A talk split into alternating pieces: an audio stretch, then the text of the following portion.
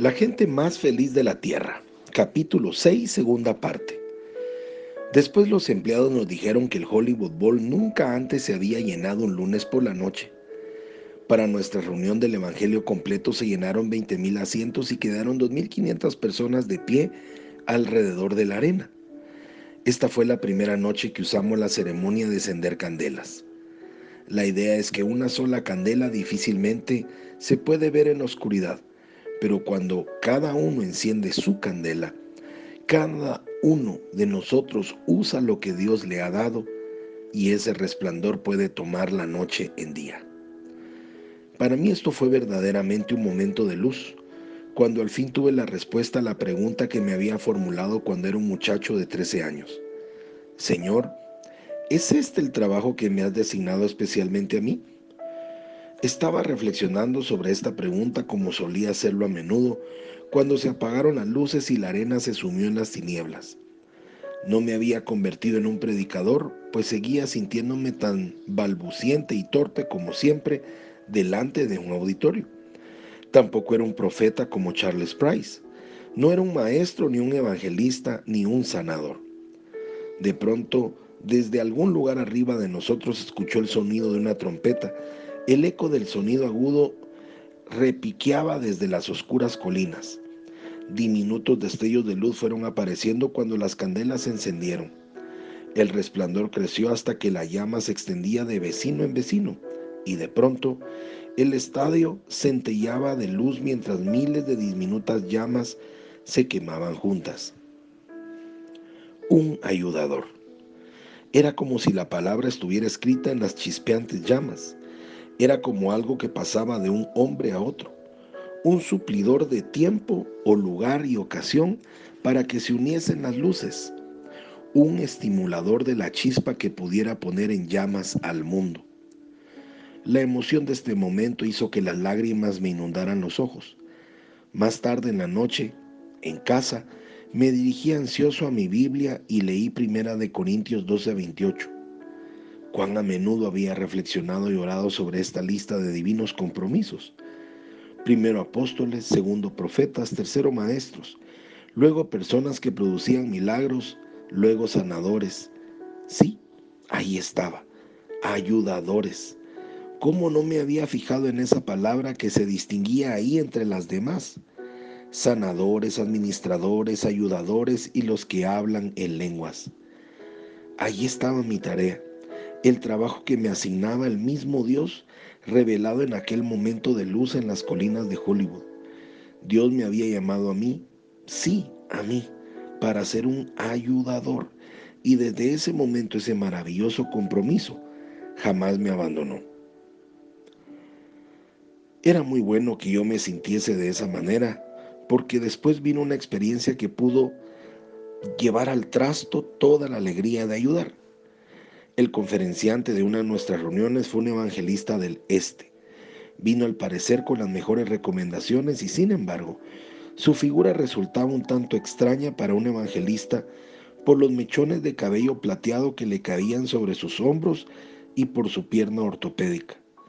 Desde el principio me pareció que se interesaba mucho en el dinero de la ofrenda, pues comentaba frecuentemente que en otros sitios la colecta era toda para él.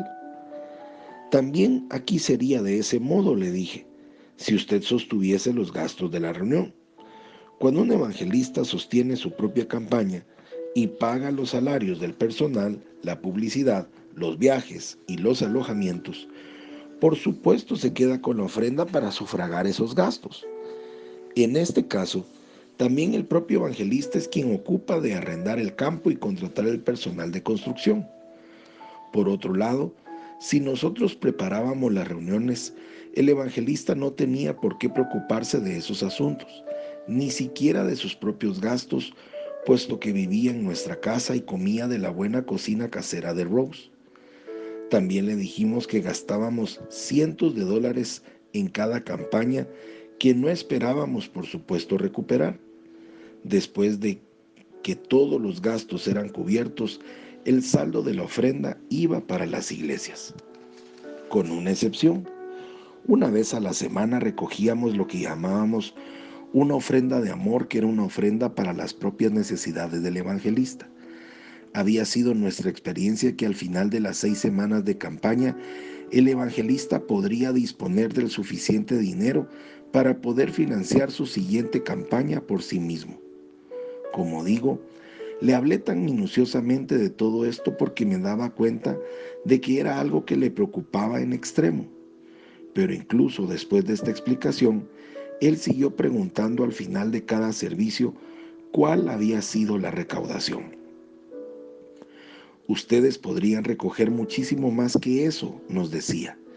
No lo llevan bien. Tienen que llegarle a las fibras del corazón si quieren que la gente dé. Nosotros no queremos que den, dijo Rose a través de la mesa de la cena, pasándole las albóndigas por tercera vez. No porque lo pidamos nosotros, sino el Espíritu Santo los empuja a dar. Es distinto. Y Él les dirá qué cantidad. Lo extraño del caso de este hombre es que a pesar de su amor al dinero, era un hombre ungido, inspirado por Dios.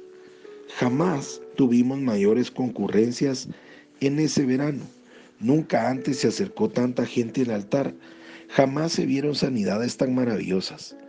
Una noche un niño sordo oyó por primera vez en su vida.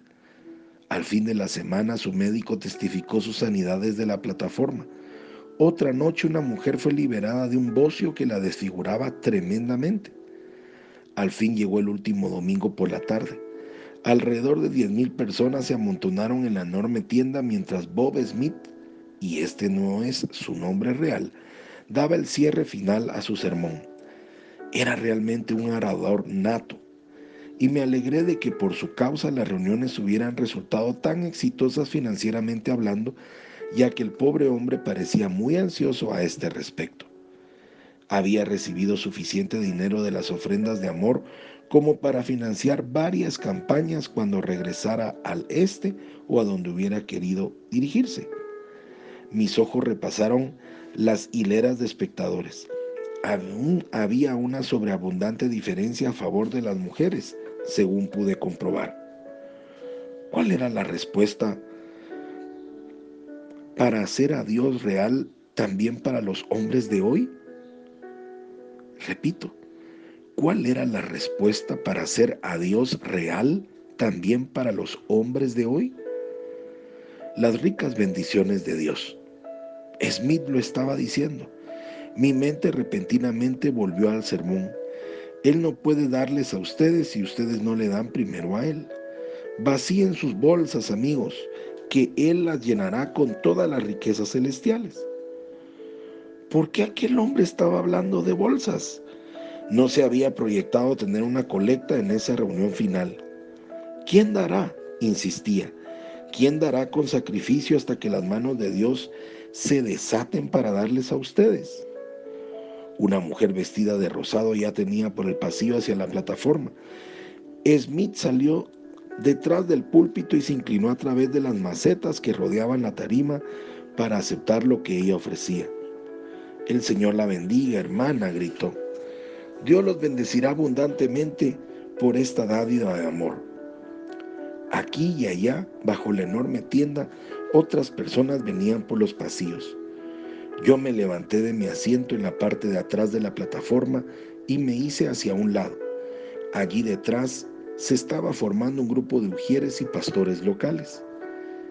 ¿Qué cree que está haciendo? preguntó Edward Gabriel, hermano de Rose.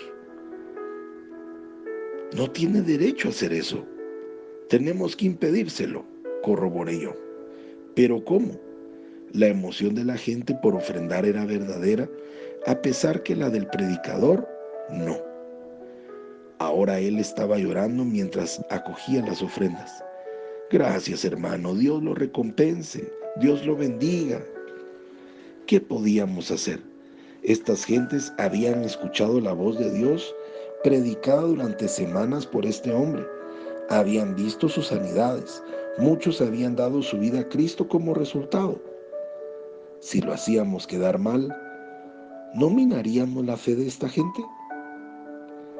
Pero tenemos que procurar que no marche con todo el dinero de esa gente, dijo Edward. Edward era el jefe de los sugieres de las reuniones. La desvergonzada sangría siguió adelante. Jerry acabó por impacientarse de tanto estar sentada y Rose tomó las llaves del carro y se la llevó a casa. Cuando Rose regresó de un viaje de 50 kilómetros, el hombre seguía adelante con su demanda de dinero. Convirtió el hecho de dar en un testimonio público a la vista de todos y para ser contado como uno que amaba a Dios. Al volver una segunda y una tercera, significaba la demostración de que su devoción era mayor. Durante dos horas y media increíbles, mucho después de la final propuesta, la colecta seguía. Aquí y allá el auditorio vio rostros que estaban tan desconcertados como el mío. Quizá unas 400 personas se habían marchado, pero la mayoría de la congregación parecía hechizada por el espectáculo. Varias veces pareció que toda la muchedumbre de la tienda se ponía de pie a la vez y pasaban al frente para colocar su dinero en las cajas para ofrendar a los pies del predicador. Soy Pablo Zárate y te deseo un día lleno de bendiciones. Hasta mañana.